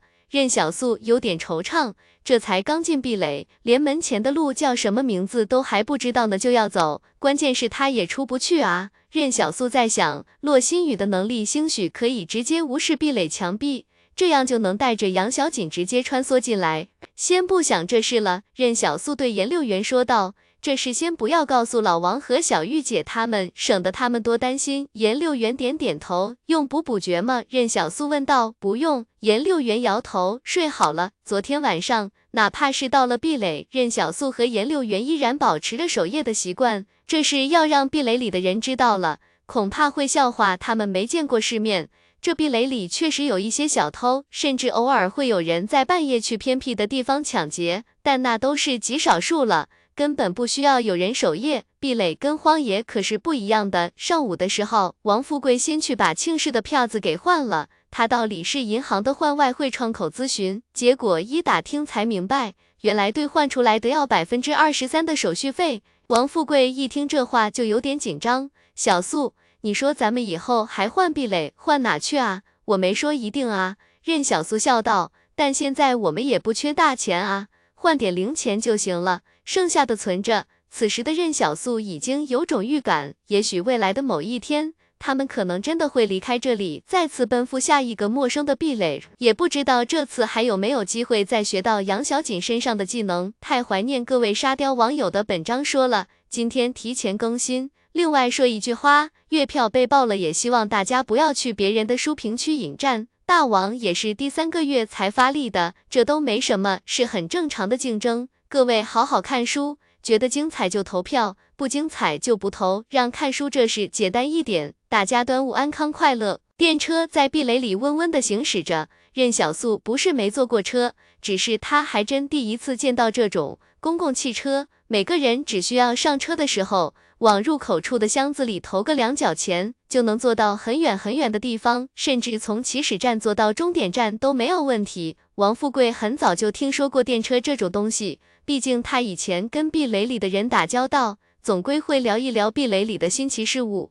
哥，颜六元趴在窗户上说道：“这壁垒里的人肯定不会有烦恼这种东西。”生活这么便利又安全，只需要在壁垒里做点轻松的工作，就能享受着比流民好几百倍的生活。人哪能没有烦恼？任小素坐在他旁边笑了笑，就算是罗兰也一样会有烦恼。这种东西不会随着物质基础的增多而减少。任小素说道：“有啊，死人。”颜六元慢慢转过头来看着任小素，这么喜庆的日子，哥，你说这个合适吗？连陈无敌那样的傻子都有烦恼啊！任小素叹息道。这时候的陈无敌正坐在最后一排，脸上都还没消肿呢，也不知道这货昨天是去哪了，挨了谁一顿毒打。街道旁的人行道上有来往的行人，偶尔还会有骑着自行车的人在街上飞快如梭。任小素好奇道：“自行车在壁垒里卖多少钱一辆啊？”感觉这玩意代步挺方便的。以前集镇上也有个乡绅买到了一辆壁垒里流通出来的自行车，结果当天晚上就被人偷走了。那小偷为了逃避乡绅的追捕，硬是骑着自行车跑去了其他壁垒。我下午去问问。王富贵说道：“应该不会便宜，毕竟现在资源那么短缺。你看那些骑自行的人，衣服都比较周正，看样子应该都是壁垒里相对富有的。早知道路上就多问问江吴了。”任小素惋惜，他们都没来过壁垒，但江吴却是从小在壁垒里长大的。路上的时候，任小素听到身边有人在讨论着什么。你听说没？一百一十三壁垒已经废弃了。据说之前那场地震直接把一百一十三壁垒给震塌了，连庆氏财团的人都逃到咱们壁垒来了，真的假的？有人惊异道。广播新闻里没说这事啊。刘明，另外那人诧异道。刘明不在外面好好干活，进来干嘛？任小素看了他们一眼，没有说话。只听另一个人说道：“谁知道呢？也不知道会不会把外面的疾病和细菌污染给带进来。”嘘。你看我们后面那几个人，他们好像就是那些流民吧？有一人惊诧说道。然后颜六元诧异的看到，这些人竟然在下一站全都下车了，只是一站的功夫，这电车上竟然只剩下了他们自己。如果司机不是要开车的话，颜六元感觉司机都下车了。任小素打量着他们六个人，今天他们都换上了洗好的衣服，而且大家也都烧水洗了澡，脸和身上也不脏了。哥。颜六元低声道：“我感觉壁垒里的人好像一点都不友善，这些壁垒人甚至没人来问问，只是猜测他们是流民，就一股脑的全像在躲瘟疫一般躲着他们，只因为他们身上可能携带着外面的病菌。因为壁垒从小对他们宣传的便是，流民之所以不能进来，是因为流民遭受了污染。我不穿。”颜六元低声抗拒道。仿佛穿上这新衣服就是向那些壁垒人低头一般，任小苏说道：“不管是在荒野上还是在壁垒里，想要生存，从来都是先融入、了解，然后才有能力去反抗。当你不能改变环境的时候，你要先学会伪装自己。”只听任小素继续说道：“也许我们有一天还会从壁垒离开，大家做好准备吧。”颜六元听到这话，便是眼睛一亮。最了解任小素的他已经听出来了，任小素已经心生去意。而王富贵笑道：“要不咱们明天就走吧？不知道为啥，我总感觉还是集镇上的日子舒心一些。”这时，车辆来到终点站，任小素他们打算再坐车原路返回。结果这时，大家看到终点站更前方还有许多独栋的房屋，还带着小院子。远远望去，这片区域似乎还不小。但相对其他地方来说，僻静很多。这时，任小素拉住电车司机问道：“这是什么地方？”说话的时候，司机身子都在往后缩，生怕离任小素太近。原本司机是想斥责任小素，让任小素离他远一点的，可不知道为什么他一接触到任小素的眼神，当场就怂了。哦，谢谢。任小素点点头，他看向那片富人区。原来这一个壁垒里竟然还分着穷人区与富人区，看来这壁垒里的穷富之分也很明显。还没等他反应过来呢，任小素已经对司机说道：“这趟电车什么时候返程？”司机为难道：“要不你们去坐下一趟车吧，下一趟二十分钟后就来了。”任小素看着司机，你这个决定很不理智。司机，各位乘客请坐稳，扶好。他确认没人跟踪他之后。便装作一副若无其事的样子走进金店里面，结果一进门便发现金店里面贴着一张通缉令。任小素看到那张通缉令，便是一愣，这通缉令上的人可不就是徐贤楚吗？照片上的徐贤楚端端正正的穿着私人部队服装，看样子这是徐贤楚在壁垒工作时的工作照了。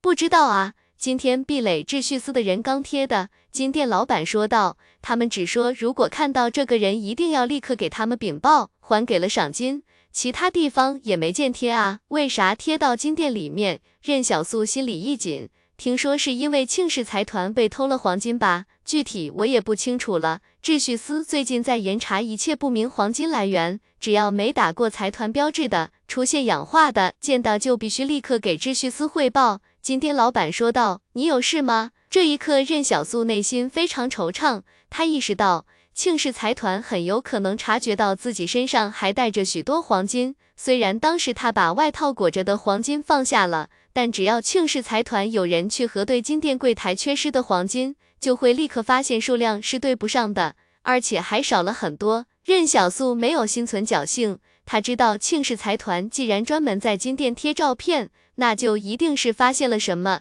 这是要直接在销赃源头查找自己的踪迹，不对，是查找徐贤楚。此时此刻的徐贤楚刚刚来到一百一十一壁垒外面的集镇，他连续多日奔波，终于在饿死之前来到了这里。而且最主要的是，没了任小素之后，他在荒野上都找不到合适的食物，只能吃野菜。期间他还拉了一天的肚子，好在他是超凡者，如今身体素质过硬，一点有毒的野菜还弄不死他。这会，徐贤楚最期待的是回到人类文明里找点吃的。这两天他看到石头都觉得像是一块馒头。徐贤楚走到一户窝棚前面说道：“你好，有吃的吗？我可以掏钱买。”徐贤楚看到窝棚里放着的几个窝头，咽了口口水。那户人家的男人走出来打量着徐贤楚：“你不是咱集镇上的人吧？有点面生。”“嗨嗨，路过。”徐贤楚解释道。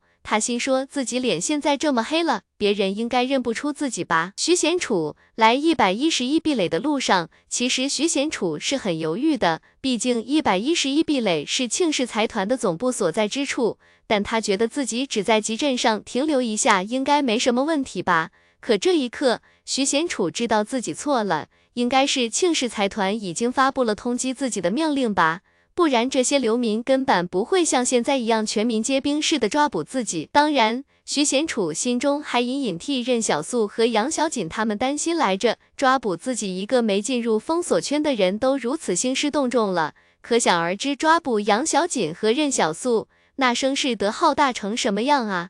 刹那间，徐贤楚没有再犹豫，他召唤出影子来，一脚踹开面前的流民，他自己则是冲进窝棚里，将那几个发黑的窝头揣在怀里，转身就跑。徐贤楚思来想去，忽然觉得李氏财团掌控的一百零九壁雷好像就是自己的最佳选择了。此时，一支庞大的车队从远处轰鸣而来，徐贤楚已经在流民们赶到之前趴上了影子的后背，那健硕的影子骤然加速。朝着荒野深处狂奔而去，远处荒野上行驶过来的车队到了集镇之后，开始慢慢减速。车上的庆枕灰头土脸，若不是径山外面有财团的人接应，他还不晓得自己什么时候才能回到一百一十一壁垒。庆枕看到集镇上乱哄哄的，便皱眉道：“许蛮，问他们在干什么？”许蛮放下车窗，看向一个流民：“发生什么事了？”一个流民毕恭毕敬的走过来说道。我们刚才发现了徐贤楚，后排的庆枕一下子坐直了身体。